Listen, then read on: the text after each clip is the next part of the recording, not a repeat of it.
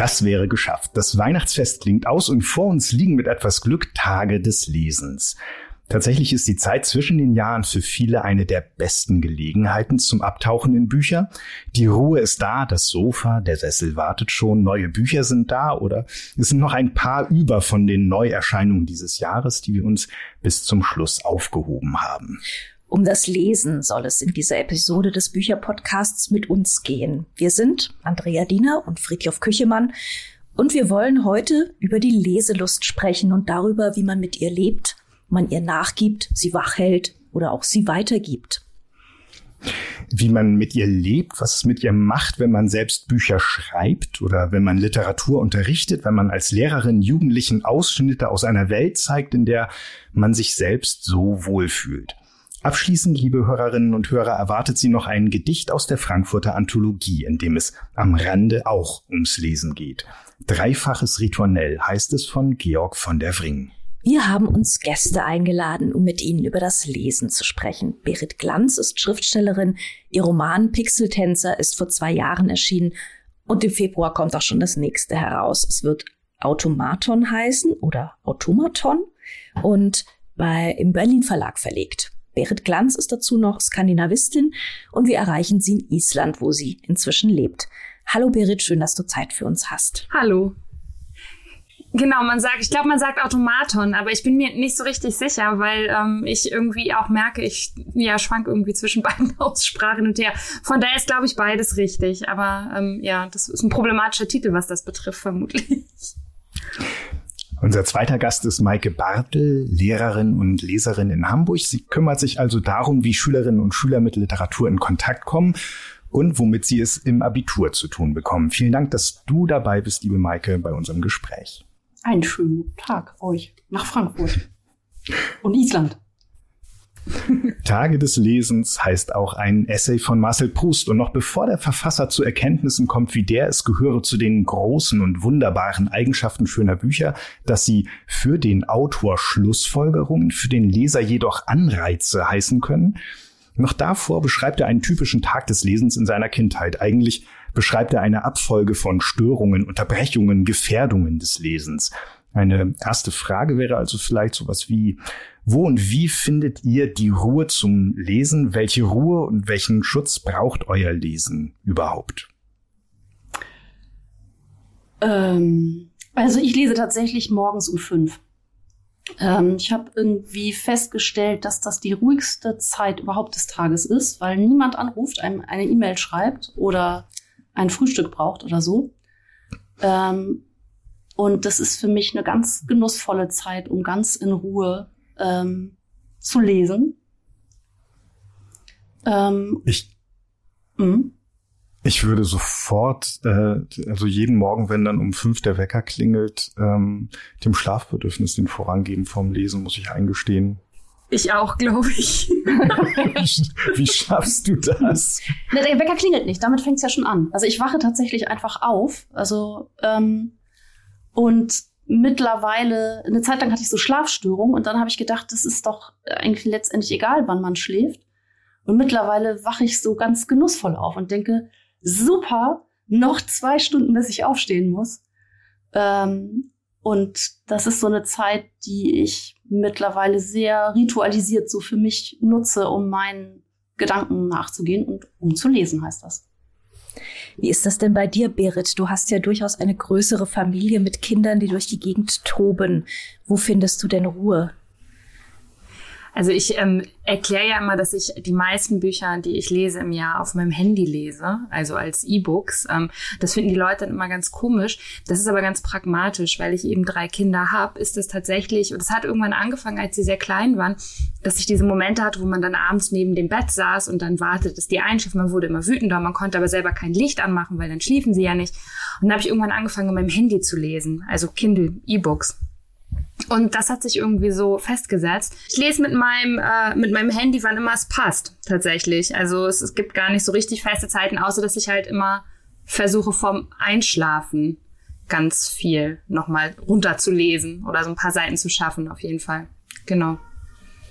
Runterlesen hört sich jetzt nicht so rasend nach Genuss an, ist es aber doch. doch, ich versuche tatsächlich, ich versuche tatsächlich vorm Schlafen immer nur Bücher zu lesen, die ich wirklich auch lesen will. Das ist ja dieses ähm, so Glück und Leid gleichzeitig, wenn man professionell liest, ne? dass man eben super viel Bücher lesen muss oder lesen will dann natürlich auch, aber dass das sich dann so vermischt mit Arbeit. Das bedeutet, ich versuche tatsächlich abends, also ab einer bestimmten Uhrzeit, nur noch Texte zu lesen wo ich irgendwie nicht ähm, denke, ach, da könnte man was drüber schreiben oder oh, das ist hier besonders gut gelöst, vielleicht sollte ich das auch so machen oder so, sondern ähm, wirklich nur aus Freude. Das heißt, es gibt eine Lesezeit, die reserviert ist für professionelles Lesen. Es gibt eine Lesezeit, die reserviert ist für das private oder das Genusslesen. Das kann sich natürlich mischen. Aber grundsätzlich versuchst du oder versucht wahrscheinlich ihr, ich nehme an, das wird dir nicht anders gehen, Maike, das voneinander zu trennen. Ich denke da gerade drüber ja, genau. nach. Also hm, ich, ich glaube, ich trenne das nicht. Ich wüsste gar nicht, wie ich das trennen sollte, ehrlich gesagt. Also es gibt natürlich irgendwie so, ähm, ach, was weiß ich, was, was in Richtung Redigieren geht oder ähm, Text nochmal lesen, den ich irgendwie für eine Prüfung vorbereite oder so, wo ich dann was sehr Spezielles suche. Ähm, aber ich glaube nicht, dass ich das so trenne, weil Vielleicht ist das auch so eine, so eine äh, professionelle Deformation. Also alles, was ich lese, da denke ich immer sofort, könnte ich das machen im Unterricht? Was könnte damit funktionieren? Ähm, und ich lese auch eigentlich immer gern mit Bleistift aus dem Grund. Also um so was, was festhalten zu können. Oder und gleichzeitig Schreibst du dann auch, in die Bücher rein? Ähm, ich schreibe sehr gerne mittlerweile vorne auf das Deckblatt. Also wenn ich jetzt irgendwas lese im Buch, was mich, was ich so mitnehmen möchte, dann äh, schreibe ich das vorne auf die, die ist ja meistens leer, die erste Seite, also wo nur der, der Titel steht. Und das, da schreibe ich das dann hin. Und das vereinfacht es für mich sehr, äh, Sachen wiederzufinden. Ich habe auch mal Ecken geklickt, aber das ist so fies, ne? Eckenknicken ist so. Eckenknicken ja. ist richtiger Eingriff, ne? Da ist ja. auch das, wo ich, ich, ich bin sonst sehr frei mit Büchern in reinschreiben und so, aber Eckenknicken finde ich auch irgendwie, ähm, fühlt sich immer sehr gewaltvoll an. Bei mir war das natürlich ganz gut. Ich war lange Skandin oder ich war lange hauptberuflich Skandinavistin und konnte natürlich immer sagen, skandinavische Bücher lese ich nicht in den Abendstunden, weil dann denke ich immer, was ich damit machen kann. Ähm, ja. Ähm, das hat sich jetzt natürlich irgendwie auch so ein bisschen gegeben und dann überschneidet sich das natürlich. Dann liest man ein Buch und denkt, ach, das passt natürlich natürlich perfekt dazu. Aber es gibt ja irgendwie so Bücher, auf die man wirklich richtig Lust hat, die man unbedingt lesen möchte und wo diese, die Freude an dem Buch überwiegt, dass man darüber nachdenkt, was man jetzt, wie man es einsetzen könnte. Also zumindest auch für mich so. Was war zuletzt zum Beispiel ein Buch, bei dem es dir so gegangen ist?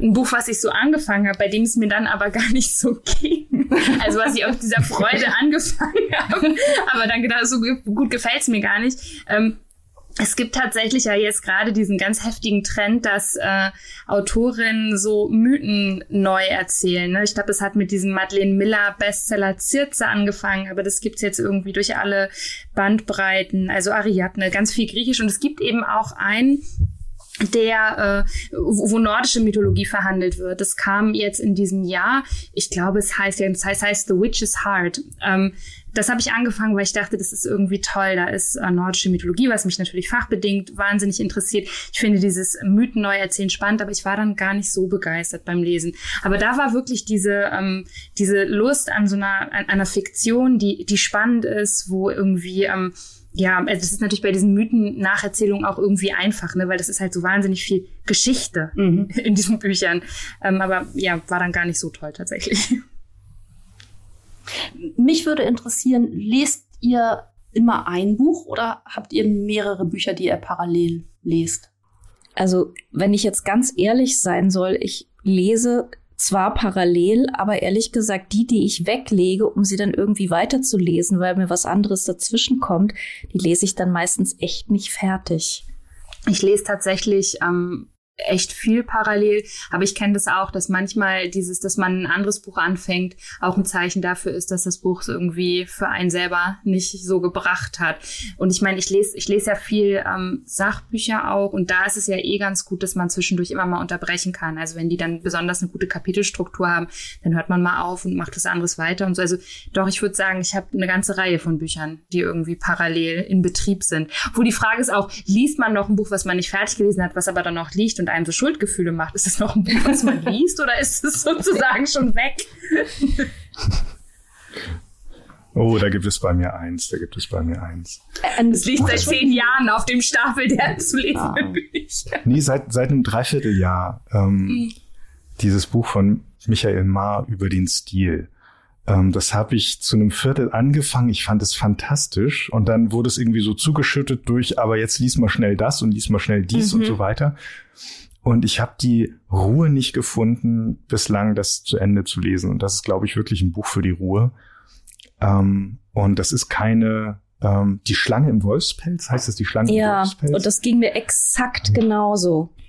Mit genau dem Buch. Mit genau dem Buch und mit genau dem, ich, es ist total toll, ich will unbedingt weiterlesen, aber ich muss noch das und ich muss noch das und ich muss noch das. Also so gesehen gibt es bei mir sowieso, also mehrere Bücher, die ich gleichzeitig lese. Es gibt die Bücher, die bei mir auf dem Schreibtisch landen, ähm, mit der Bitte dazu eine Besprechung zu schreiben, die ich mir nicht ausgesucht habe. Dann gibt es die, die ich mir ausgesucht habe. Ähm, die haben so ein unterschiedliches, einen unterschiedlichen Druck sozusagen oder eine unterschiedliche äh, Zugdruckbalance. Ähm, und dann gibt es Bücher, die ganz gut sind, so wenn ich vorm Einschlafen noch drei, vier Seiten lesen will, aber weiß, dass es mehr eben auch nicht werden, weil ich schon einigermaßen müde bin. Ähm, also eher so ein, so ein unbedarftes Genusslesen. Und dann gibt es auch wirklich die Lesenachmittag, Lesebücher, wo ich weiß, also wenn ich mich da jetzt rein tue, dann will ich da auch bitte erstmal ein paar Stunden drin sein in diesem Buch. Die gibt's auch. Und auf die freue ich mich jetzt für die nächsten Tage ganz besonders. Sind das dann auch so, so die dicken Klassiker bei dir? Äh, ja, ja, hm. ich hatte mir eigentlich einen Dostoevsky mhm. vorgenommen jetzt für die für die Zeit und dann ist mir ähm, also was dazwischen gekommen klingt klingt irgendwie so seltsam. Ähm, es gibt jetzt diese, davon hatten wir es auch vor ein paar Wochen im Bücherpodcast, die erste weitestgehend zensurfreie Übersetzung oder Übersetzung der weitest des weitestgehend zensurfreien Originals von Stalingrad, ähm, Vassili Grossmann der Roman. Und mir ist ein Großonkel dort geblieben und es ist irgendwie ein Thema, was so familiär doch eine Rolle gespielt hat bei uns.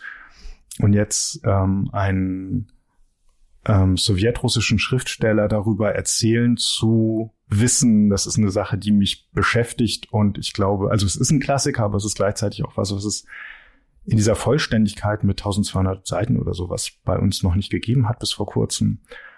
Und ich glaube, das wird's. Ganz sicher bin ich mir noch nicht. Also letzten Endes sitze ich dann da oder liegt dann da so halb auf meinem Sofa und dann kommt drauf an, welches aus diesem Bücherstapel ich als erstes rausziehe. Aber auch das Gefühl werdet ihr ja kennen. Ja, ich finde, also ich fühle mich so gerade so ein bisschen, das ist ja irgendwie so, äh, ich bin beim Lesen so promiskuitiv, würde ich sagen. Ich finde das eigentlich ganz toll, dass da mehrere Bücher liegen, die so ähm, dabei sind. Und ich finde das eigentlich auch ganz lustvoll, dann zu überlegen, wo mache ich denn jetzt weiter? Ähm, ich kenne das auch, das Weglegen und dann ist es weg. Aber auch das wieder zugreifen und denken, genau, jetzt, jetzt geht's hier weiter. Jetzt bin ich bei diesem Buch dabei. Lässt sich das irgendwie, also kannst du irgendwie genauer beschreiben, welche verschiedenen Bücher du da gerade am Start hast? Also es ist, was weiß ich, äh, ein Klassiker, was aktuell ist, oder ist es was, was du schon länger lesen wolltest und dann kommt aber was dazwischen, was dir gerade neu über den Weg gelaufen ist? Oder wie also sortiert also, sich so der Bücherstapel, den du mhm. gleichzeitig in Betrieb hast? Ähm, ich lese, ich habe mir auch Dostoevsky vorgenommen, weil irgendwie die dunkle Jahreszeit ist für mich so Dostoevsky lesen und ich habe gedacht, ich lese endlich auch den Idioten mal in der neuen Übersetzung, also die es ja schon lange gibt, aber die ich nie gelesen habe. Ähm, und ich lese gerade Sascha Mariana Salzmann, die mich gerade sehr interessiert. Und dann gibt es so beruflich so kleinere Sachen, die dazukommen. Also kleinere heißt jetzt nochmal Kleist, weil ich mich gerade damit beschäftigen muss. Und das ist dann auch, ähm, das mag ich dann auch, dann so hierhin und dahin zu lesen. Also ich muss äh, den Krug lesen und ähm, lese dann einfach nochmal Briefe und äh, kürzere Texte. Ähm, und das sind ja sehr unterschiedliche wie soll ich sagen, äh, sehr, sehr unterschiedliche Stimmung, in die man da versetzt wird und in dem man sich befindet. Und eigentlich mag ich das gerne. Da habe ich noch so ein kleines Buch Verstecke, ähm, wo ich immer so kleine äh, Texte gerade zwischendurch lese. Ähm und ich lese eigentlich immer das Büro. Das Büro ist ein, ist auch jetzt meine Unter, äh, da, da steht mein Handy gerade drauf ähm, weil das so einen schönen Stapel ergibt. Das ist etwas sehr Beruhigendes für mich. Das ist das die, diese, diese, diese dicke Werksausgabe im Verbrecherverlag von, ja, genau. von Voskuhl, ja? Ich hab, ja, äh, ich lese das schon seit Jahren. Also das ist ja insgesamt ziemlich umfangreich und das ist so für mich ein Text, der mich sehr zur Ruhe bringt und wo es auch ein gutes Gefühl ist, dass ich immer noch drei Bände vor mir habe. Also ich lese über die Tage nach Weihnachten nie realistische Familienromane, weil das hat man ja Weihnachten irgendwie schon genug. also ich möchte irgendwie dann immer so richtig Fiktion oder ähm, so meditatives Sachbuch. Ich habe eins jetzt, auf das freue ich mich, das will ich unbedingt lesen. Das heißt Gathering Moss. Das kommt, glaube ich, im Frühjahr bei Mattes und Salz in den Naturkunden unter dem Titel Das Sammeln von Moos oder so. Also da geht es um Moos da habe ich irgendwie das Gefühl, das passt gut für so ein Jahresende, dass man dann über Moos nachdenkt, ist dann so meditativ und schön.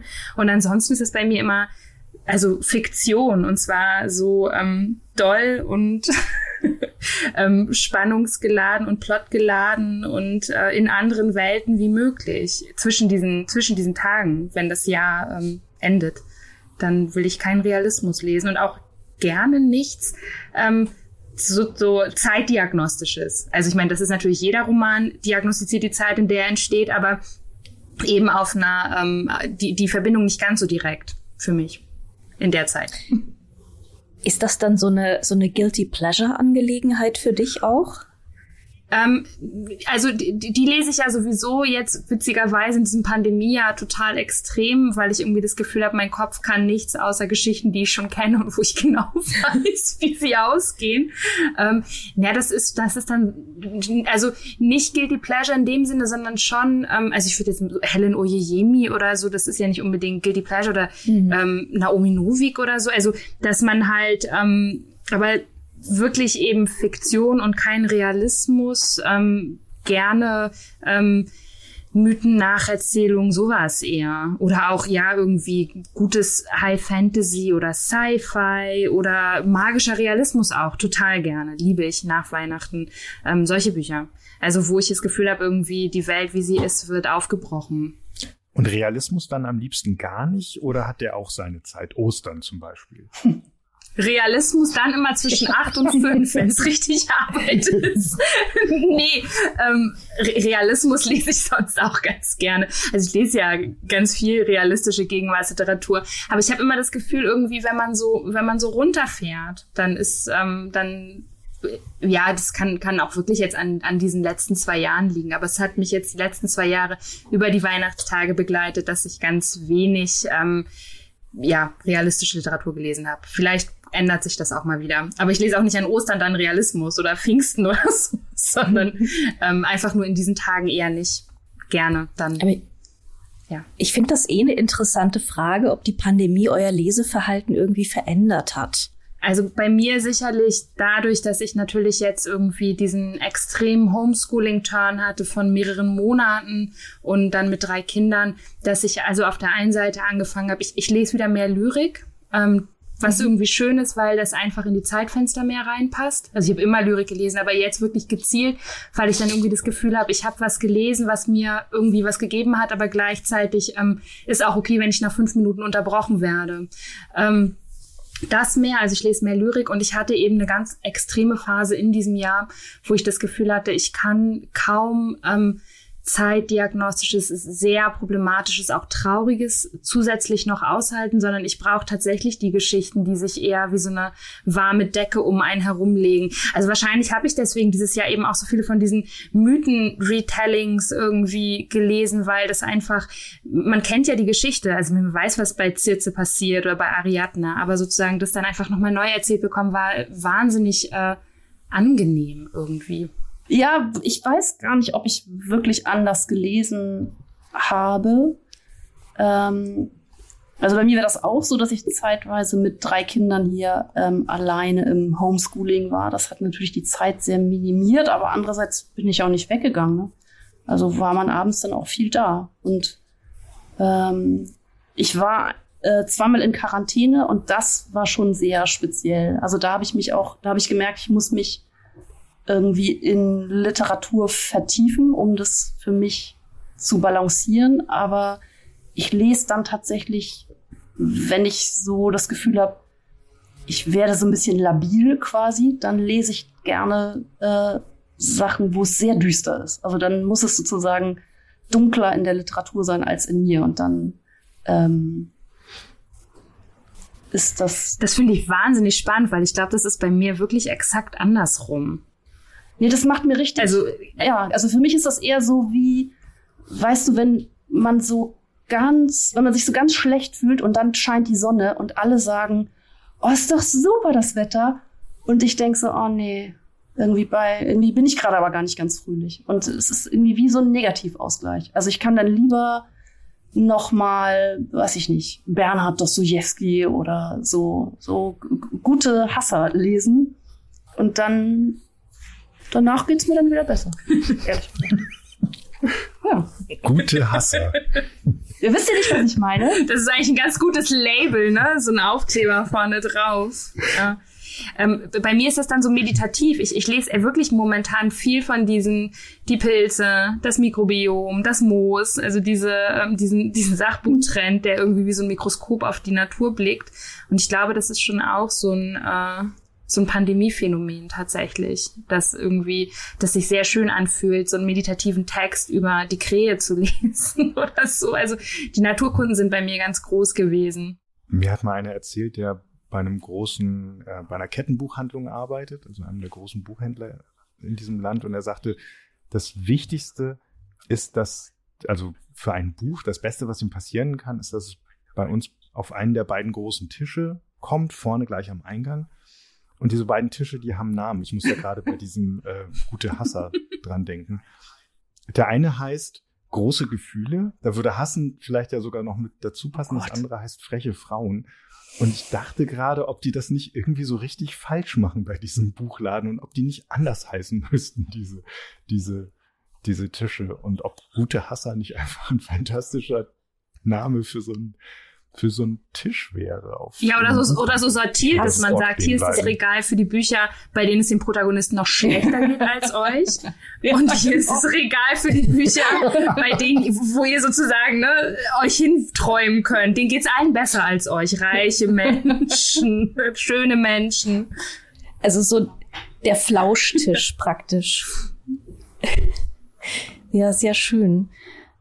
Ähm, was mich ja immer so ein bisschen, äh, was ich immer total interessant finde, ist, woher Leute eigentlich ihre Lektüre-Tipps beziehen. Ähm, also man wünscht sich ja natürlich als Zeitung, dass sie das aus der Zeitung beziehen, aber äh, wir kennen ja alle unsere Gegenwart. Das heißt, es schwemmt einen praktisch von überall her an. Ähm, Buchhändler, Freunde oder sogar dieses Internets. Ähm, da soll es auch Buchtipps geben, habe ich gehört.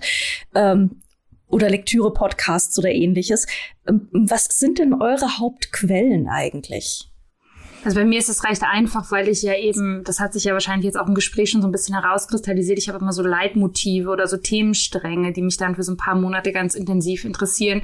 Und dann kann man ja mal von A nach B nach C hüpfen. Also wenn ich jetzt sage, mich interessiert Moos, dann ist natürlich auch naheliegend, mich interessieren Pilze oder so. Und dann geht es immer von einem zum nächsten. Ähm, ansonsten ist es bei mir tatsächlich viel Social Media, aber ich lese tatsächlich auch, und das ist natürlich irgendwie auch wahrscheinlich eine professionelle Deformation, ich lese tatsächlich die Verlagsprogramme und denke, oh, das könnte mich interessieren. Dann vergesse ich es wieder, aber dann treffe treff ich irgendwo dann den Namen wieder, mhm. ob es eine Zeitung ist oder das Internet und dann denke ich, oh ja, das wollte ich noch.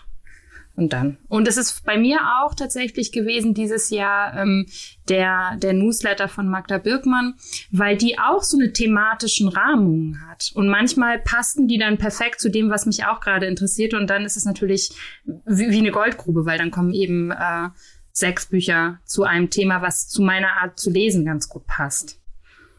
So. Magda Grüße Birkmann, gehen raus an. Genau. genau.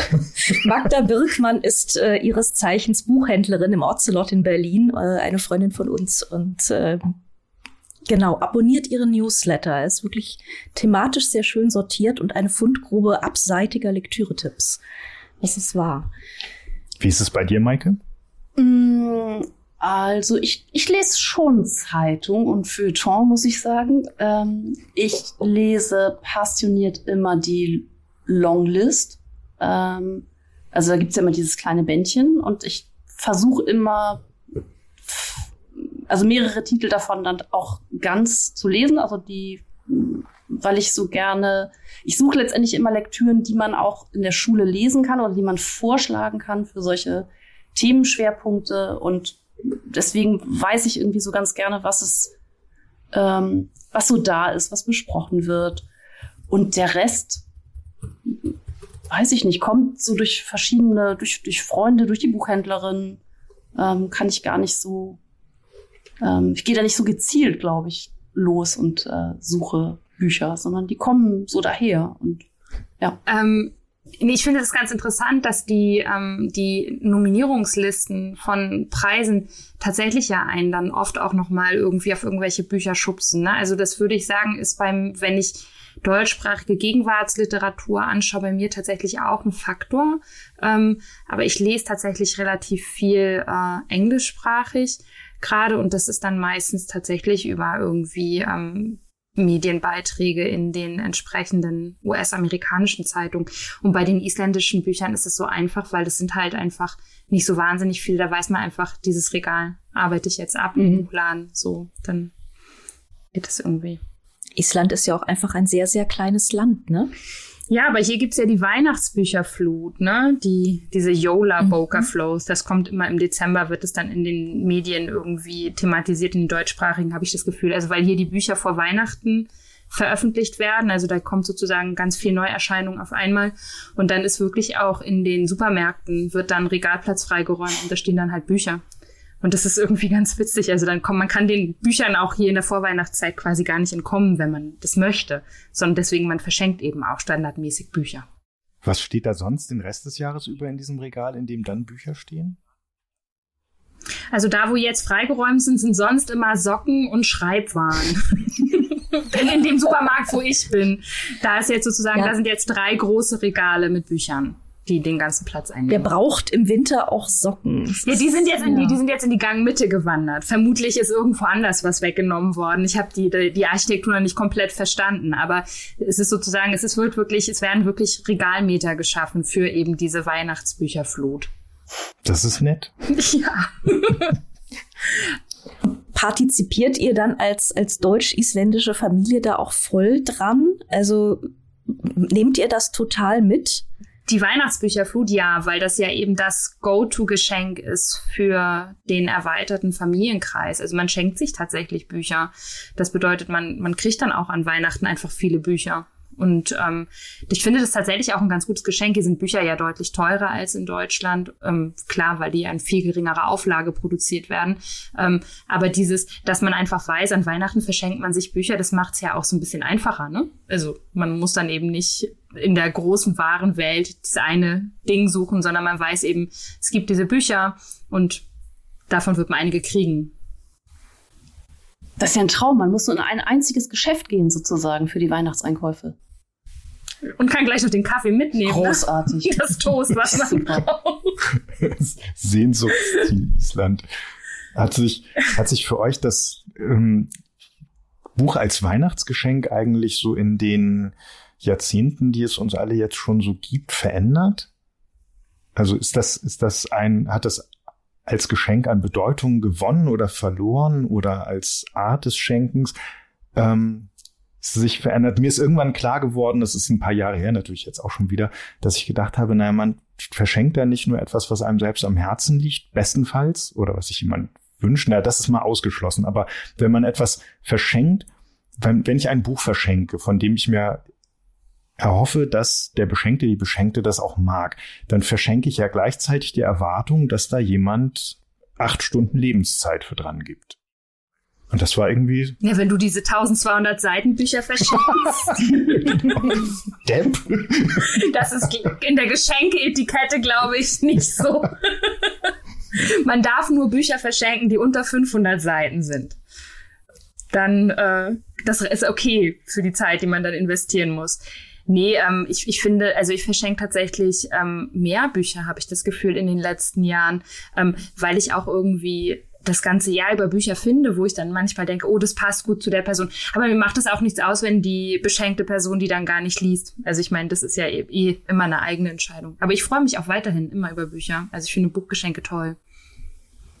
Ja, ich freue mich auch weiterhin immer noch über Bücher. Ähm, aber das wird weniger, habe ich das Gefühl, dass mir Bücher geschenkt werden. Also eher so zwischendurch im Jahr, also dass man über was geredet hat und dann ähm, jemand einem ein Buch dann zuschickt nach so einem Gespräch. Aber an den, an Weihnachten, an Geburtstagen war das, glaube ich, früher mehr, habe ich das Gefühl, dass ich Bücher geschenkt bekommen habe. Ähm, und ich bin da aber auch hemmungslos. Also wenn ich denke, das ist irgendwie ein tolles Buch, das, das mir zu der Person einfällt oder dass ich, über das ich gerne reden wollen würde mit der Person, dann mache ich das auch, auch 1200, ehrlich gesagt. Ich bin so erleichtert. Eine keine dicke Schinken-Geschenkart, Etikette. Das ist eigentlich ein ganz guter Zungenbrecher. Hm. Aber ich finde, es wird tatsächlich auch schwieriger, weil die Leute dann doch irgendwie ähm, immer mehr lesen. Sie werden älter, sie lesen immer mehr, sie haben immer mehr gelesen und es wird immer komplexer, noch was zu finden, wo man genau weiß, das mhm. kennen sie noch nicht. Ähm, und ich habe dann auch wirklich zunehmend Angst, ähm, wenn Leute mir Bücher schenken. Also wenn das wirklich qualifizierte Bücherschenker sind, die sich damit befasst haben, äh, freut mich das total und da ist dann die Chance auch groß. Aber ähm, jetzt irgendwelche ähm, random Bekannte, wenn die mir Bücher schenken, dann äh, habe ich immer ein bisschen Angst, ehrlich gesagt. So, was, was ist da jetzt drin? Ist das jetzt nicht doch irgendwie so ein äh, ja, weil irgendwie wird ja auch die Nische, die man dann mag, am Ende wird auch immer ein bisschen kleiner. Also ich habe auch immer mehr bei Gefühl, was also je, immer mehr, je mehr ich lese, desto mehr habe ich auch das Gefühl, so kenne ich schon, ach, das ist das wieder so, ach, schon wieder so eine Coming-of-Age-Geschichte von irgendwelchen reichen Jungs aus der deutschen Mittelschicht und so. Also man hakt irgendwie immer mehr für sich ab, so ein bisschen. Und ähm, die Chance, dass man mir sowas schenkt, wo ich denke, so, äh, nicht schon wieder, äh, steigt natürlich auch immens. Wie ist das mit Lyrik? Also ich habe das Gefühl, Lyrik kann man immer gut verschenken, weil ähm, da investiert man nicht unendlich viel Zeit rein. Man kriegt einen guten, Gesch also man, man kriegt einen guten Eindruck, auch wenn man wenige Texte gelesen hat aus dem Buch. Man kann auch das nur teilweise rezipieren. Und gleichzeitig gibt's da ja irgendwie so viel und Leute kaufen das ja gar nicht so viel. Dann erwischt man eigentlich immer mhm. Bücher, die noch nicht im Regal stehen, habe ich das Gefühl. Das stimmt. Das ist eigentlich eine ziemlich sichere Bank, weil ich kenne mich damit auch nicht gut genug aus, um ehrlich zu sein. Und ähm, wenn man mir Lyrik schenkt und wenn das Menschen tun, von denen ich denke, die wissen, was sie da schenken, dann immer her damit. Was qualifiziert einen qualifizierten Bücherschenker? Ja, das habe ich auch gedacht, das wollte ich auch hören. Ja, vielleicht doch die Leute, die so ein bisschen mehr lesen als die Top 5 der Spiegel-Bestsellerliste vielleicht. Ähm, wo ich auch das Gefühl habe, die erwischen vielleicht Geheimtipps, die ich noch nicht kenne. Ähm, und die auch so ein bisschen abseits der Pfade lesen und Dinge kennen, die ich, die mir noch nie begegnet sind und so. Und einen eigenen gefestigten Geschmack haben. Vielleicht kann man so ausdrücken. Also wichtig ist, glaube ich, beim Büchergeschenken vor allem, oder äh, nicht wichtig ist vor allem, dass man, ähm, wenn man Bücher verschenkt, das nicht mit einem Erziehungsanspruch tut. Also, dass man sozusagen den Buchgeschmack der Person, die man beschenkt, einfach akzeptiert und nicht versucht, äh, sie äh, zu bilden oder einen besseren Geschmack oder so zu machen, sondern wenn jemand eben besonders gerne Thriller liest, dann muss man sich da eben drauf einlassen. So, ich denke, das ist der Trick. Aber das funktioniert doch nicht. Also ich kann doch nicht, also wenn ich zum Beispiel lese überhaupt keine Thriller, äh, das wäre doch irgendwie ein doofes Geschenk, wenn ich das jetzt jemandem schenken würde. Das kann er sich doch dann selber kaufen. Das aber da gibt es doch so viel, wo man irgendwie nachrecherchieren kann, was toll ist und dann irgendwas Abseitiges finden kann. Also mir leuchtet das nicht, nicht ein irgendwie. Also vielleicht bin ich da auch altmodisch, aber ich finde, so ein Geschenk soll ja irgendwas sein. Ähm, also jetzt meine ich nicht, ich, ich verschenke jetzt irgendwie, jeder muss jetzt den Foskul lesen oder so, nur weil ich den lese. äh, das, das weiß ich, dass das ein wirklich merkwürdiges, ähm, eine merkwürdige Freude ist, die ich an diesem Büro, an diesem Büro habe. Aber irgendwie ist das doch schon, Bücher schenken ist doch auch irgendwie immer ein, ein Dialog, oder nicht? Also. Man schenkt auch was von sich selbst. Man, genau, ja. man schenkt doch was von sich selbst. Man möchte doch irgendwie äh, sagen, guck mal, so, so sieht die Welt auch aus oder so sehe ich auch aus oder das, äh, was das, passiert, wenn du dir das anguckst? Das so. kann eine Brücke sein zwischen uns. Oder so. Ein ja, wenn du das so sein. poesiemäßig ausdrücken oh willst, dann so, aber, aber ja, in der Nein, also das ist doch eigentlich die Geste. Also das wäre dann auch die sozusagen der der Abgleich mit dem äh, niemanden belehren wollen, niemanden erziehen wollen mit einem Buchgeschenk oder sowas. Also dass man gleichzeitig jemandem was schenkt, das einem selbst was bedeutet und von dem man sich auch was verspricht beim anderen. Ja, genau. Funktioniert aber vor allem bei Gleichaltrigen, oder? Wo wir jetzt dann nämlich vermutlich bei der Frage wären, wie ist denn das mit Schülern? Ja, ich höre das schon auf, ich höre das schon kommen, die Frage. Ja. ähm, mhm, mhm. das interessiert uns alle. Oder? ne? mhm. Na, das ist natürlich prinzipiell anders, weil ich jetzt nicht sagen würde, mein Literaturunterricht ist ein Geschenk für die Schülerinnen und Schüler, ähm, sondern das ist ja irgendwie wechselseitiger Job. So. Aber eine Einladung sollte es natürlich schon sein, finde ich. Äh, egal, ob ich mir den Text jetzt selber ausgesucht habe, den ich da unterrichte oder nicht. Ähm, hoffe ich natürlich auch, dass das der Anfang eines Gesprächs ist. Und ich hoffe natürlich auch, dass die da vom Platz gehen mit dem Gefühl, ähm, jetzt habe ich irgendwas gesehen, wahrgenommen, was ich vorher nicht gesehen oder wahrgenommen habe. Also darum finde ich geht's doch auch. Und drunter würde ich es jetzt auch ungern machen, wenn ich ganz ehrlich bin. Also im, im Unterricht auf jeden Fall, aber ich finde bei äh, bei bei Buchgeschenken für für Jugendliche oder für Kinder geht's schon echt auch darum zu schauen, was wollen die lesen und wenn das dann eben die äh, Minecraft Paluten Romane sind, dann sind es die Minecraft Paluten Romane ja, und also. so also weil da habe ich das Gefühl, dass da oft der pädagogische Gestus sehr durchbricht bei den Menschen. Ne? Also es soll dann eben äh, Schwab, die griechische, ich weiß gar nicht, wie der Titel genau mhm. ist, aber so, ne, der, der Bildungsanspruch kommt dann ganz plötzlich und die äh, Freude. Nee, also dass das Lesen ja. einfach toll ist und Spaß macht, die geht dann irgendwie in den Hintergrund. Da bin ich total mit dir. Also äh, mein Sohn hat zum Beispiel dieses die Poznatsky-Bücher gelesen, ich glaube alle, und äh, ich kann das, auch wenn ich das jetzt in den für die Texte nicht teilen kann, kann ich ja dieses sich irgendwie so eine so eine Reihe verlieren, das kann ich total verstehen und äh, das ist ja auch ein schönes Gefühl. Das ist ja auch so ein ganz so. magisches Lesen genau. ne? als als als Jugendliche. Absolut also erinnere ich auch noch selber, dass man in so, in so Serien so verloren gehen kann und so furchtbar mitfiebern, wirklich auch auf das nächste Buch wartet und so. Das ist irgendwie so eine Erfahrung, die, glaube ich, zu so einer Lesesozialisation auch wirklich dazugehört, weil das so eine ganz elementare Freude ist irgendwie am Lesen selber. Genau, und das Glück, wenn man feststellt, dass es noch ganz viele andere davon gibt. Also ganz viele andere Bücher. Ja. So. Oh, genau, und, oder, man, oder man verliebt sich plötzlich in ein neues Genre, was man kennenlernt ne, und merkt, oh Mensch, also Thriller, das ist so toll. Oder Liebesroman, oh mhm. Gott, es gibt unendlich viele, ich kann die jetzt alle lesen. Das ist natürlich irgendwie ähm, ganz großartig. Ja. Ich würde gerne noch mal auf dieses drunter tue ich auch nicht oder drunter wär's das für mich auch nicht zurückkommen, was du gesagt hattest, Maike. Ähm, also mir ging es damals so im Deutschunterricht, dass ich mein Lesen irgendwie auch vor den Kommentaren desinteressierter Mitschülerinnen und Mitschüler, Mitschüler hauptsächlich schützen wollte. Also dass ich eher, ähm, also dass es mir schwer fiel, ihnen zu unterstellen oder von ihnen anzunehmen, ähm, dass sie alle was davon haben könnten und haben wollten überhaupt. Ähm, und ich glaube, das ist also ein, eine, ein hoher Anspruch, mit dem du in deinen Deutschunterricht dann reingehst und ähm, lässt sich der, also ja klar, offenbar lässt sich der aufrechterhalten. Ich staune über ihn gerade, merke ich.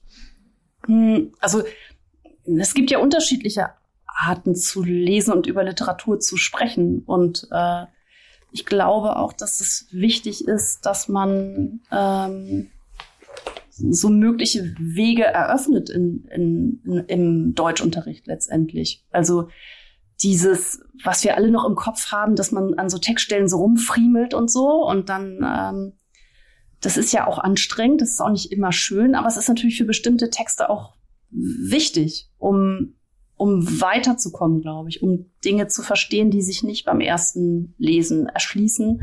Und das ist ein Lesen, das man vielleicht auch lernen muss, also was nicht von vornherein da ist.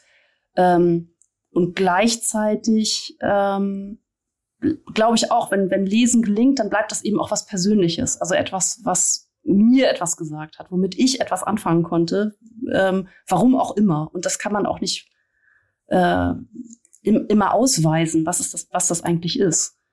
Ähm, und je länger ich Lehrerin bin, desto mehr merke ich, dass Schreiben eine wichtige Sache ist. Also viele Schülerinnen und Schüler schreiben gerne und schreiben auch gerne über das, was sie da erleben beim Lesen. Ähm, und das ist dann eben Schreiben, das auch nicht ne, der Aufsatz ist oder so. Das meine ich nicht. Das muss man natürlich auch äh, machen im Deutschunterricht. Aber so ein Nachdenken, nachdenkliches Schreiben, ähm, und wenn ich solche Leseprojekte mache, in denen es dafür Raum gibt, dann kommen da tatsächlich sehr interessante Sachen bei raus. Ich glaube auch für die Schülerinnen und Schüler selbst, die sie vorher noch nicht gewusst haben. Und dann teilen sie es auch gerne wieder miteinander. Also weil das auch nicht so ein, man sitzt da in dieser Unterrichtssituation und um, jeder muss irgendwie was Kluges oder Dummes oder Verstecktes oder was auch immer sagen, ähm, sondern man hat dann eben schon schreibend nachgedacht und dann kann man das auch wieder auf eine andere Weise miteinander teilen. So, ich weiß nicht, ob ihr euch das vorstellen könnt. ihr damit was anfangen? Ich stelle mir das gerade ziemlich intim vor eigentlich. Und trotzdem ja. teilen sie es gerne miteinander.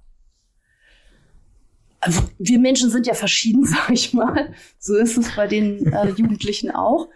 Ähm, aber tatsächlich finde ich, dass, dass Jugendliche ähm, dass die, dass die Gespräche über Literatur mit Jugendlichen oft deswegen so toll sind, weil sie vielleicht offener sind als wir Erwachsene und auch mehr bereit sind, andere Perspektiven ähm, sich anzuhören und das nochmal so zu drehen und zu wenden. Und ich erlebe das schon, dass es oft ein wirkliches Interesse daran gibt, sich wenn die Frage irgendwie als wichtig erkannt wird, ne, wenn ich merke, ah, das hatte irgendwas mit mir zu tun und das war jetzt irgendwie nicht nur, ich sollte jetzt nicht nur herleiern, was Komödienmerkmale sind oder was die Weimarer Klassik ist oder so. Das ist ja boring. Also ich meine, das ist ja an sich boring. Ähm, das wird ja erst interessant, wenn man das so verknüpft mit irgendwas, was einen selber beschäftigen könnte. Ähm, und wenn es so eine Frage gibt, dann glaube ich schon, also erlebe ich das schon so, dass es äh, eine Möglichkeit ist, letztendlich sehr persönliche Sachen auszutauschen, sehr persönliche Eindrücke auszutauschen. Und das ist ja auch das Tolle an Literatur. Ähm, ich weiß nicht, wie ihr das so macht, aber für mich ist das auch immer noch mit das Tollste an der Literatur, dass ähm, es ja eine Möglichkeit ist, sich zu verständigen. Also das Sprechen über Bücher ist ja eine Möglichkeit, eine Hochleistungs Sprache sozusagen, ähm, indem man solche Anspielungen macht oder indem man sagt, ich verstehe die Figur da gerade gar nicht. Und dann ist man im Gespräch und hinterher weiß man etwas über Werte, aber man weiß auch was über sich selbst, im besten Fall.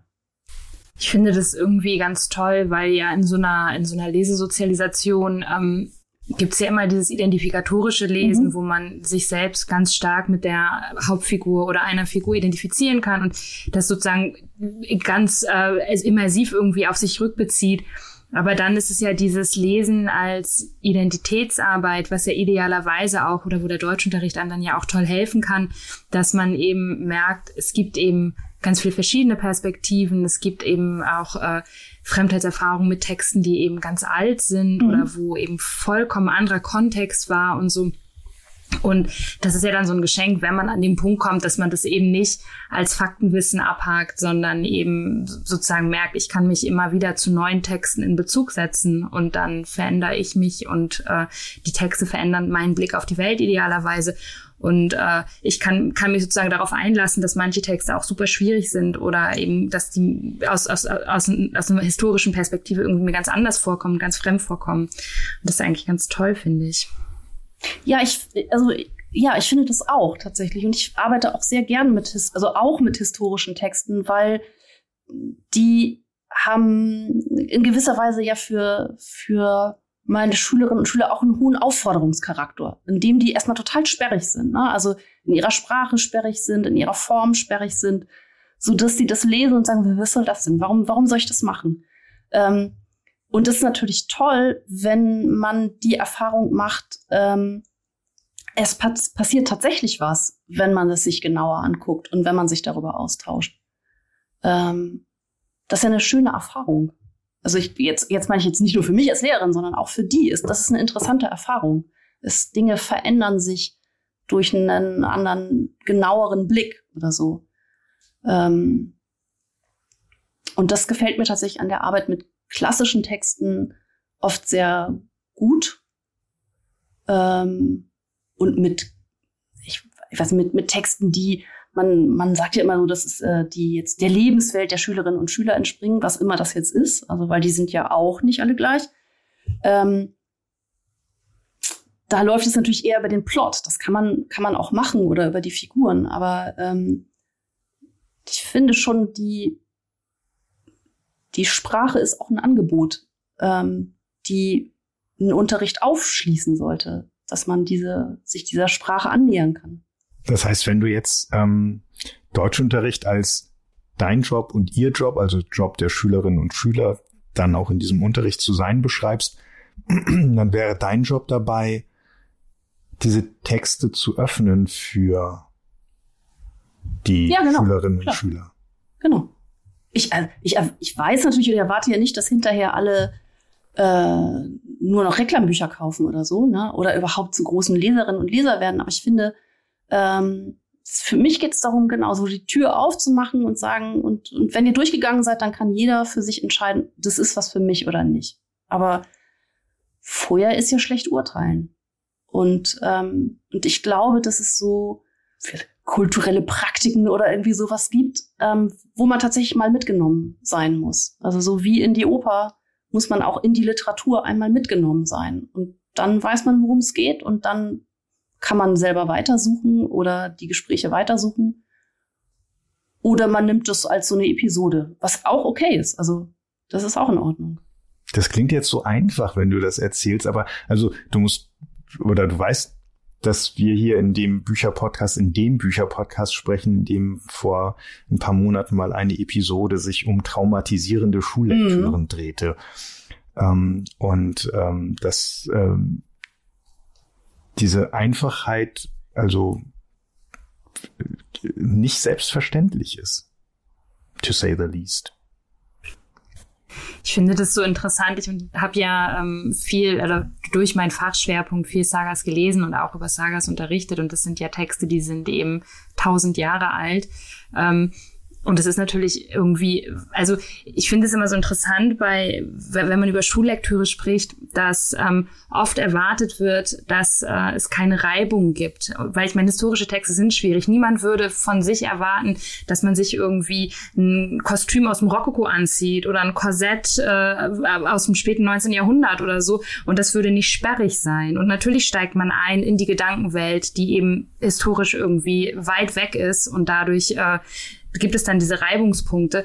Ich glaube, wenn man das kommuniziert bekommt, dass man nicht immer alles sofort verstehen muss und dass sich auch vieles fremd anfühlen kann, das okay ist, dass man eben jetzt mal einmal in so einem historischen Kostüm auf so einem Ball tanzen geht, dann kann man sich da irgendwie auch drauf einlassen. So. Vielleicht. Ja, und, und gleichzeitig diese historische ähm, Distanz ist ja manchmal auch ganz gut, um Gespräche zu führen. Also ich, ich weiß nicht, sonst ist das ja auch leicht touchy, ne? Also wenn ich jetzt, äh, ich unterrichte zum Beispiel gerade den Untertan von Heinrich Mann. Da geht's um Autorität und Autorität und Gehorsam. Ähm, das ist ja irgendwie ein doofes Gespräch, wenn ich mich da vor meine Schülerinnen und Schüler stelle und sage, was für Erfahrungen mit Autorität habt ihr denn so gemacht? Oder wie werdet ihr denn erzogen? Das ist doch doof. Ja? Aber ähm, wenn man sich anguckt, wie ist das eigentlich vor über 100 Jahren? Was, was nehmen wir da wahr? Ähm, das ist ja auch ein gewisser Schutzraum. Man redet ja nicht direkt über sich selbst. Wir alle reden nicht direkt über uns, wenn wir über Literatur reden. Ähm, und man kann das aber eben auch so ein bisschen erproben. Und das sind wirklich ähm, sehr interessante Gespräche. Und ich würde auch so einen Unterricht über so einen Text nie mit dem Text selber anfangen, sondern immer erstmal gucken, was ist das eigentlich für ein Thema? Worum geht's da? Und dann guckt man sich an, was passiert in dem Buch. Ähm, ja, traumatisierend. Ähm. Also mich, mich hat es tatsächlich eine Zeit lang sehr, sehr abgeschreckt. Ich habe irgendwie so fünf, sechs, sieben Jahre oder sowas ähm, privat tatsächlich nur noch Sachbücher gelesen und habe mich für also an Literatur dann wieder eigentlich sehr sehr langsam mhm. rangetastet, ähm, weil das für mich etwas war, was ähm, also ich stamme jetzt nicht gerade aus einem buchaffinen äh, bürgerlichen Haushalt. Das ist etwas, das, das, das gab es halt mehr oder minder nur in der Schule. Und ähm, dass ich dann irgendwann mal gesagt habe, so ich lese jetzt nach meinem Abi irgendwann mal freiwillig Effi Briest und guck dann doch mal, ob es damit was auf sich hat. Ähm, das hat dann wirklich einfach noch ein paar Jahre gedauert, ähm, weil mir hat es ehrlich gesagt doch relativ viel malig mhm. gemacht. Und ähm, ich hatte nicht die besten Erfahrungen damit. Ja, absolut. Es ist ein harter Befund. Also ich lasse meine, meine Schülerinnen und Schüler immer so Lesebiografien schreiben. Und natürlich lese ich das da regelmäßig. Ne? Es gibt lustvolle Erfahrungen mit dem Lesen, also von solchen Reihen. Es gibt irgendwie das Lesen in den Ferien. Und dann kommt immer der Satz, und dann kam die Schullektüre. Und dann wird mir äh, dann erzählt, sozusagen, genau. was da Schreckliches in der Mittelstufe passiert ist oder welcher Text wirklich der absurdeste Text war, den mhm. sie je gelesen haben und die Gespräche darüber und so. Und das ist natürlich für mich, das ist auch, das ist natürlich auch schlimm. Also sag ich mal, für meinen Job, wenn man sich mhm. klar macht, dass äh, man aufpassen muss, dass man die Leselust nicht verdirbt, also dass man sie nicht nur nicht befördert, sondern dass man sie zerstört durch das, was man da tut. Ähm, aber da darf, darf man ja nicht stehen bleiben. Da muss es ja etwas geben. Und ähm, ich versuche ähm, auch in meinem Job als Fortbildnerin einfach neuen Literaturunterricht zu bewerben. Und ähm, ich glaube eben dieses zerpflückende, analysierende Lesen, das würde ich jetzt auch nicht aufgeben wollen, weil ich glaube eben so jemand wie Kleist ist ohne das gar nicht zu haben. Aber es muss noch andere Wege geben. Es muss noch andere, äh, andere Türen geben. Und ähm, ich glaube, dass, dass sich das auch wechselseitig dann sozusagen beleuchtet. Also wenn man nicht nur so mit so einem Lekt es gibt ja auch diese Lektüre-Schlüssel, ne? Ich weiß nicht, ob ihr das erinnert. Die Lehrer haben dann solche Lektüre-Schlüssel mhm. und da, die unterrichten das dann so runter, so von A bis Z. Was ist der, auf der ersten Seite passiert das und dann muss man noch was über die Klassik und so. Das ist total tödlich, natürlich, ähm, für ähm, das Gespräch über Leseerfahrung. Ähm, Genau, und deswegen versuche ich das immer ab, abzuwechseln, also so verschiedene Sequenzen im, im Deutschunterricht mit Literatur. Denn ich möchte natürlich, jede Deutschlehrerin, jeder Deutschlehrer möchte, dass Menschen gerne lesen. Also sonst, wäre ja auch sonst irgendwie schizophren oder so. Es wäre ja irre, wenn ich das nicht wollen würde. Ähm, aber ich kann nicht kapitulieren und sagen, ja, das ist, äh, Schullektüren sind schlimm. Nee, da muss, muss man was machen. Das ist ein, das ist ein Auftrag. Zum Glück war ja auch die ähm, die Traumatisierung nicht sonderlich nachhaltig. Sie hat ein paar Jahre gehalten und dann waren die Bücher halt doch wieder stärker. Ja, vielleicht Ist hat ja sich ja auch der Unterricht verändert. ja, vielleicht. ich glaube, dass mir sehr geholfen hat für Freude am Lesen. Ähm, tatsächlich das Literaturwissenschaftsstudium in dem Sinne, dass es ein ja ermächtigt zu sagen, der eigene Weg durch den Text ist sozusagen nicht irrelevant. Und das ist nicht, ähm, historische Texte sind keine Rätselspiele, wo mhm. es die eine richtige Deutung gibt, die man verstanden haben muss und die blaue Blume bedeutet immer dies oder so, sondern man kann sich eben dem Text individuell nähern und man kann daraus was ziehen, was auch was ganz anderes sein kann, als das, äh, was sozusagen so eine historische Einordnung oder ein Lektüreschlüssel oder so diesem Text äh, andiagnostiziert. Das fand ich irgendwie ziemlich befreiend und seitdem habe ich auch ein äh, lustig eklektizistisches Verhältnis, glaube ich, zu einfach äh, historischen Lektüren. Also ich manchmal dann auch für mich sagen kann, dass es gibt mir jetzt irgendwie gerade nichts, aber das ist irgendwie wieder toll und das ist so absurd, dass es irgendwie ganz toll ist.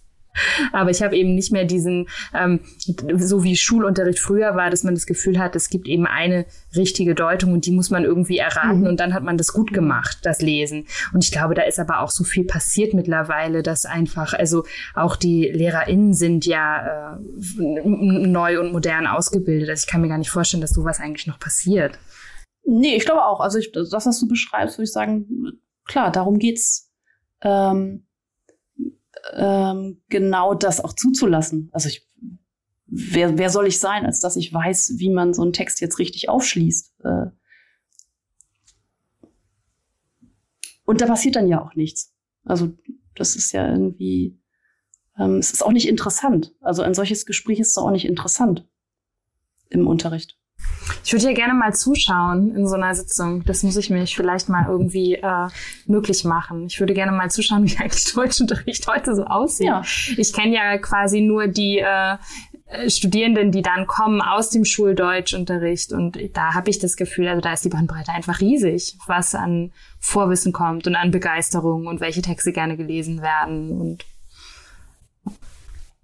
ja, du bist herzlich eingeladen, wenn du das hast. Äh wenn ich das nächste Mal in Deutschland bin, gucke ich mir mal den Unterricht an.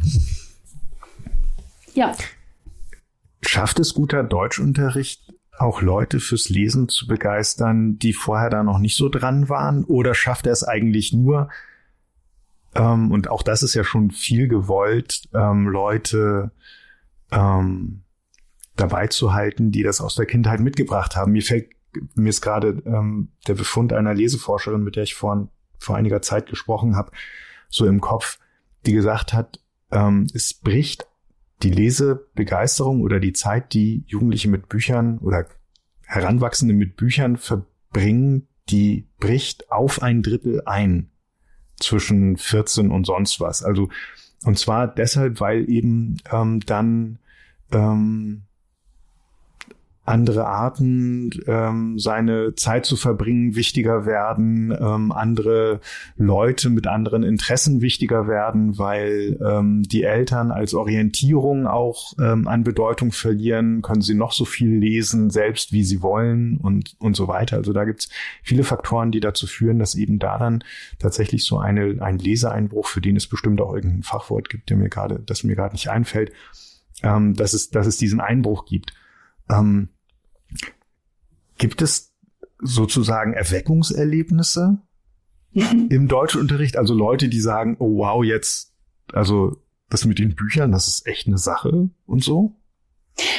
Ich habe eine ganz tolle Veranstaltung gemacht mit einer Kollegin, die in Hamburg äh, an der Stadtteilschule in Wilhelmsburg, glaube ich, äh, unterrichtet und die dort ähm, ein Leseprojekt gemacht hat mit ihren Schülerinnen und Schülern. Und die Schülerinnen und Schüler waren dann mit in der Fortbildung für Lehrerinnen. Äh, also die hat das vorgestellt, wie macht sie Literaturunterricht oder wir haben äh, gemeinsam vorgestellt, wie machen wir Literaturunterricht.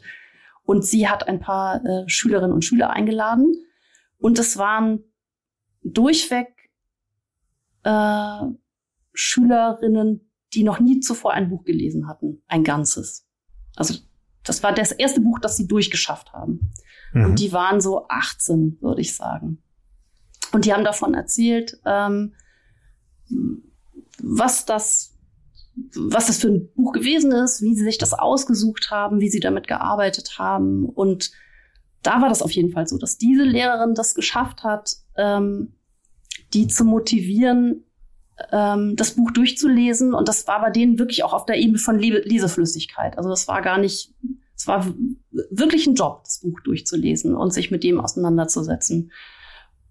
Und das ist natürlich irgendwie so ein Traumbeispiel, das kann man jetzt nicht, ähm, das lässt sich nicht verstetigen. Aber ich glaube schon, dass es Möglichkeiten gibt, ähm, solche Einladungen tatsächlich nicht für die Happy Few, die sowieso schon Bücher lesen und mhm. äh, zu Hause den Bücherschrank voll haben, auszusprechen, sondern dass es schon Möglichkeiten gibt, ähm, mh,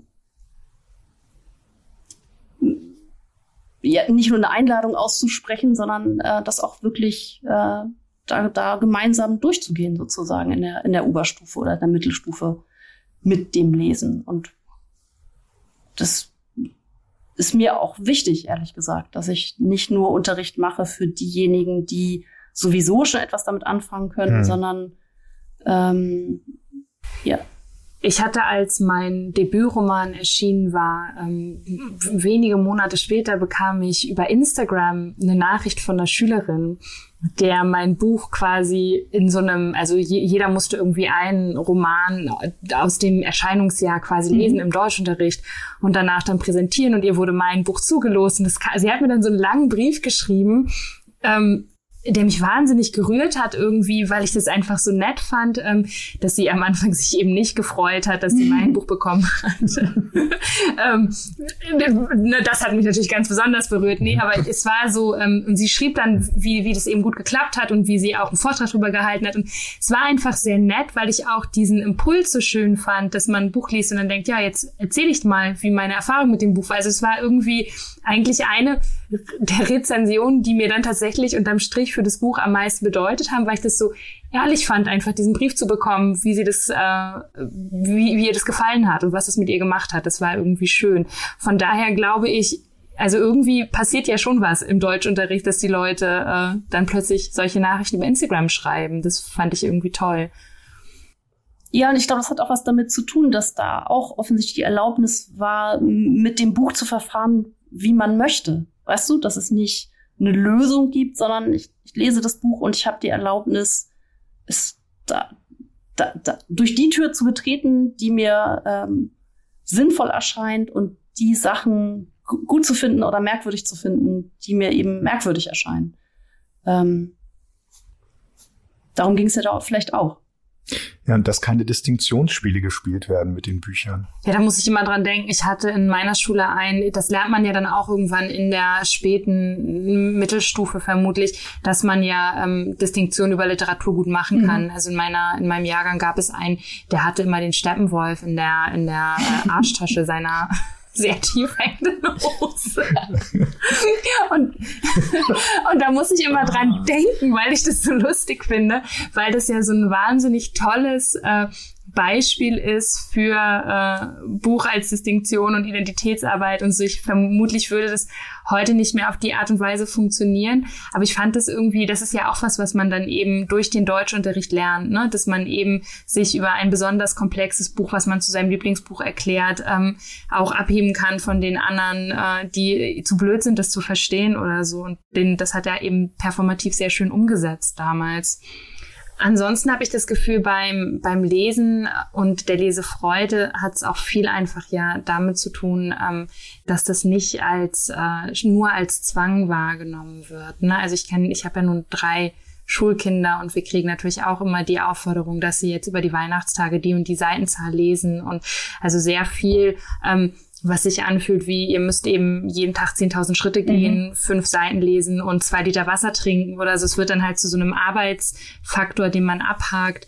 Ähm, und das glaube ich eigentlich nicht, dass das ein besonders schöner Weg ist ähm, und habe selber gemerkt, dass eigentlich das Beste für Entdeckung an oder Entdeckung von Lesefreude jetzt sozusagen als persönliche Erfahrung innerhalb von meiner Familie war, dass man eben Langeweile entstehen lässt und Bücher herumliegen lässt. Und irgendwann wird es dann halt genommen, weil es gibt halt gerade nichts anderes und dann muss man halt mal und dann plötzlich äh, steckt man in irgendeinem, in irgendeinem Magazin fest oder so. Lässt du strategisch Bücher für deine Kinder rumliegen? Mache ich tatsächlich. Ähm, das klingt jetzt sehr bürgerlich, ne? Aber das ist ähm, tatsächlich habe ich gemerkt, ähm, wenn ich Bücher sozusagen gezielt danach kaufe, dass das Cover irgendwie faszinierend ist oder ist ein Titel, der irgendwie und die dann einfach irgendwo hinlege, dann dauert es einfach eine bestimmte Zahl von Wochen maximal, bis ich irgendjemanden sehe, der dieses Buch in der Hand hat. Also ich platziere die eben immer so strategisch an Orten, wo Leute, die sich langweilen, rumsitzen. Äh, so Sofalehne oder ne, auf dem auf dem Sofatisch oder irgendwie ne, am Küchentisch liegt. Und das funktioniert tatsächlich erstaunlich gut. Also ich meine, jetzt ich würde daraus jetzt keinen Leseratgeber schreiben wollen aus dieser Strategie, aber ähm, die hat hier ganz gut funktioniert tatsächlich. Klappt mit drei Kindern wahrscheinlich auch besser als mit einem Einzelkind. Ja. Also ich habe sowas dann auch schon mal kommentarlos auf den Schreibtisch bekommen. das ist aber ja auch ein Super Feedback. Kommentar. Da musst du vielleicht noch mal an Cover und Titel arbeiten. Schönen Dank. Dieses Buch wurde zurückgegeben. Ja, ich meine, ich, ich glaube auch, also viele Bücher werden dann auch äh, vielleicht nie angefasst, ne, aber sie sind eben dann da. So, und ähm, ja.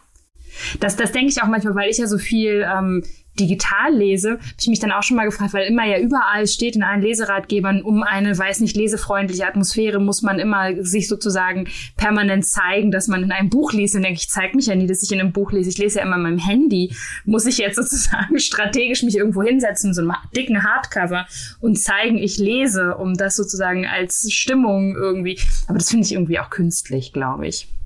Macht ihr das? Setzt ihr euch, setzt ihr euch, inszeniert ihr euch als Lesende für den äh, nicht lesenden Nachwuchs? Genau, wenn es an der Tür klappert, dann nehme ich immer schnell ein Buch in die Hand. Nicht, dass sie sehen. Dann nimmst du den Steppenwolf aus deiner Hosentasche. nee.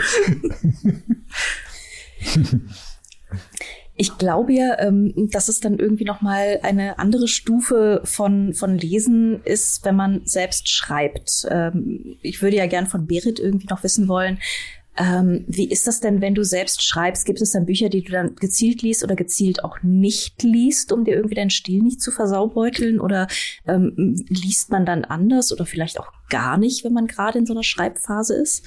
Also ich weiß ja, dass ganz viele diese Meinung haben, dass wenn man irgendwie was liest, was ganz schlechten Stil hat, dass man dann auch in ganz schlechtem Stil schreibt oder so. Ne? Also dass man sozusagen, ähm, während man seinen belletristischen Roman schreibt, idealerweise keine Harry Potter Fanfiction lesen soll oder so. Aber ich sehe das gar nicht so. Also ich habe immer das Gefühl, ich das hat gar nicht so viel Einfluss. Ähm, darauf, wie schreibe, eher so, dass ich bestimmte Motive dann interessant finde, denke, ach, das ist irgendwie hier toll gelöst, so toll hätte ich das nie lösen können. Also ich finde es immer sehr, äh, also es ist ein Lesen, wenn man selber schreibt, für mich jetzt ist irgendwie eine Erfahrung, wo ich einfach denke, wow, so viele Menschen schreiben so tolle Bücher.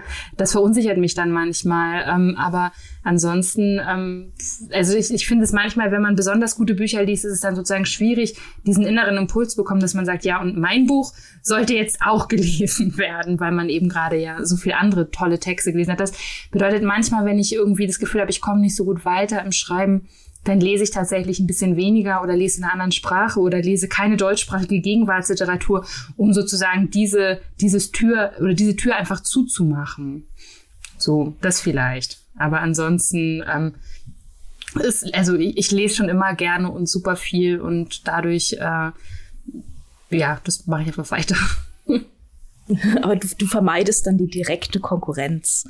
Ja, nicht die direkte, also nicht, weil ich das als Konkurrenz wahrnehme, sondern tatsächlich eher, weil ich finde, dass es gehört ja eine gewisse Form von ähm, Selbstverständnis dazu, dass man sagt, ja, und mein Roman ist es wert, irgendwie tausendmal gedruckt zu werden und ihr solltet ihn alle lesen. Und ich glaube, da sind wahrscheinlich Menschen auch unterschiedlich ausgestattet, wie sie sozusagen, wie bereit sie sind, diese Rolle am Podium einzunehmen. Ähm, bei mir ist es tatsächlich schon so, dass wenn ich denke, Mensch, es sind jetzt zehn Bücher, die sind so super, warum schreibe ich jetzt eigentlich eins? Es gibt ja schon irgendwie so viel gute Bücher. Das ist manchmal so, da hader ich dann mit irgendwie. Und ich meine, also, aber das, das, ist natürlich keine Lösung, dann zu sagen, ich lese jetzt einfach keine Bücher mehr, weil ich sonst keine Bücher mehr schreiben kann.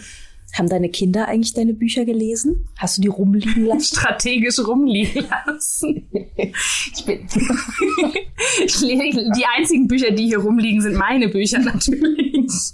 ähm, nee, ähm, tatsächlich, äh, ich, ich mache mir da so ein bisschen Gedanken drüber, weil meine Bücher sind ja ähm, wirklich eigentlich nicht so jugendfrei. Also ich weiß, dass mein Sohn möchte gerne mein Buch lesen. Das ist, passiert auch irgendwann sicherlich. Gerade fand ich es irgendwie noch so ein bisschen früh.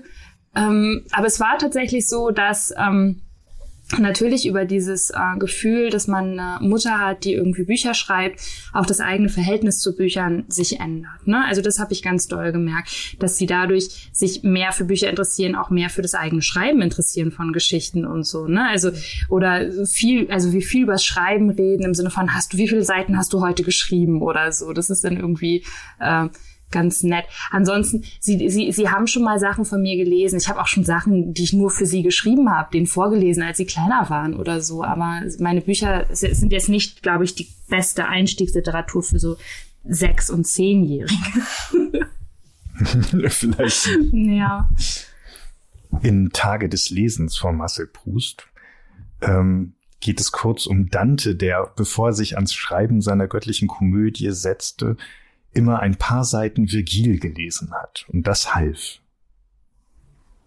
Oder brachte ihn in die richtige Stimmung oder irgendwie sowas. Aber das ist, ähm, glaube ich, dann doch das Extrem. Also es ist tatsächlich bei mir so, ich sage das ja öfter mal, dass bei mir beim Schreiben es schon so ist, dass ich super hilfreich finde, wenn ich vorher äh, ein bisschen auf Twitter lese und dann einen Tweet schreibe weil dann hat man schon was geschrieben und dann das ist sozusagen dieser dieser Horror Vakui von so einer weißen Seite im Word Doc. Der ist dann irgendwie, das ist gebrochen, indem man eben man hat schon was geschrieben, schnell und es war irgendwie okay.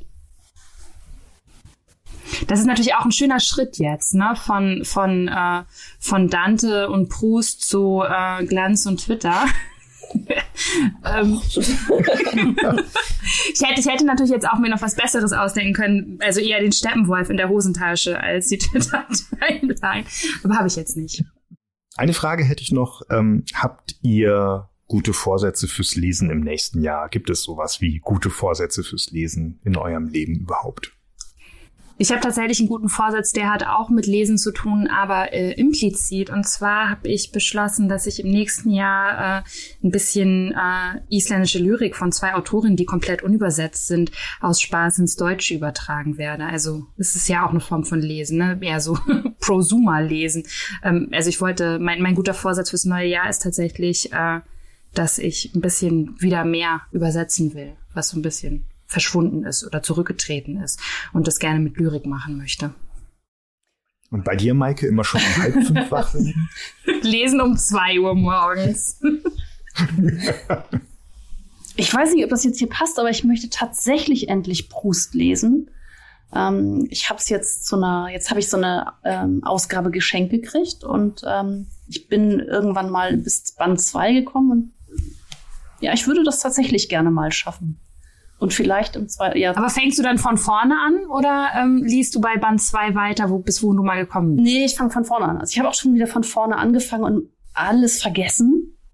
Oder das meiste vergessen. Und ich glaube, ähm, das hattet ihr doch auch in eurem äh, Podcast. Man muss in so einen Fluss kommen. So scheint mir das auch. Man darf dann nicht absetzen. Das ist so wie so gegen so einen Schluck auf antrinken. Man muss dann so langsam anfangen und dann muss man es durchziehen. Also, ähm, Aber ich finde die Vorstellung auch ganz schön, dass es Menschen gibt, die in ihrem Leben äh, zehnmal die ersten 200 Seiten gelesen haben von einem Buch, aber nie weiter. Also dass man immer sozusagen von vorne anfängt und dann irgendwann wieder aus. Also das Ende bleibt einem einfach. Das ist eigentlich auch eine schöne Vorstellung. Ja, eigentlich ja. Genau, finde ich auch. Was müssen das für 200 Seiten sein?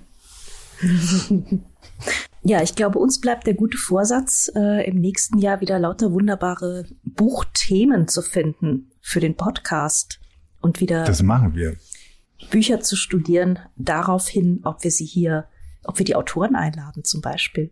Und uns bleibt euch beiden, liebe Berit, liebe Maike, ganz herzlich für die tolle Zeit mit euch, für das Gespräch, für eure Ideen und Anekdoten zu danken und euch ein guten Rutsch zu wünschen in ein noch viel schöneres, tolleres 2022 als das gerade vergehende Jahr ohnehin schon war. Ja, danke schön. Ja, danke schön und einen guten Wechsel ins neue Jahr wünsche ich euch. Danke. Danke sehr. Von Ihnen, liebe Hörerinnen und Hörer, wollen wir uns mit einem Gedicht verabschieden. Es heißt Dreifaches Ritornell. Geschrieben hat es Georg von der Vring. Es kommt aus der Frankfurter Anthologie der Vorstellung und Interpretation eines Gedichts, die wir seit 48 Jahren jeden Samstag bei uns im Feuilleton haben. Und es wird vorgelesen von Thomas Huber. Was Rüdiger Görner über das Gedicht schreibt, finden Sie in den Show Notes verlinkt und auf unserer Seite faz.net slash Bücher-Podcast, Bücher mit UE. Ganz ähnlich nämlich Bücher-Podcast.faz.de, auch hier Bücher mit UE, lautet unsere E-Mail-Adresse. Wir freuen uns über Post. Am kommenden Sonntag, also am 2. Januar, wird Paul Ingendey Sie hier im Bücherpodcast begrüßen.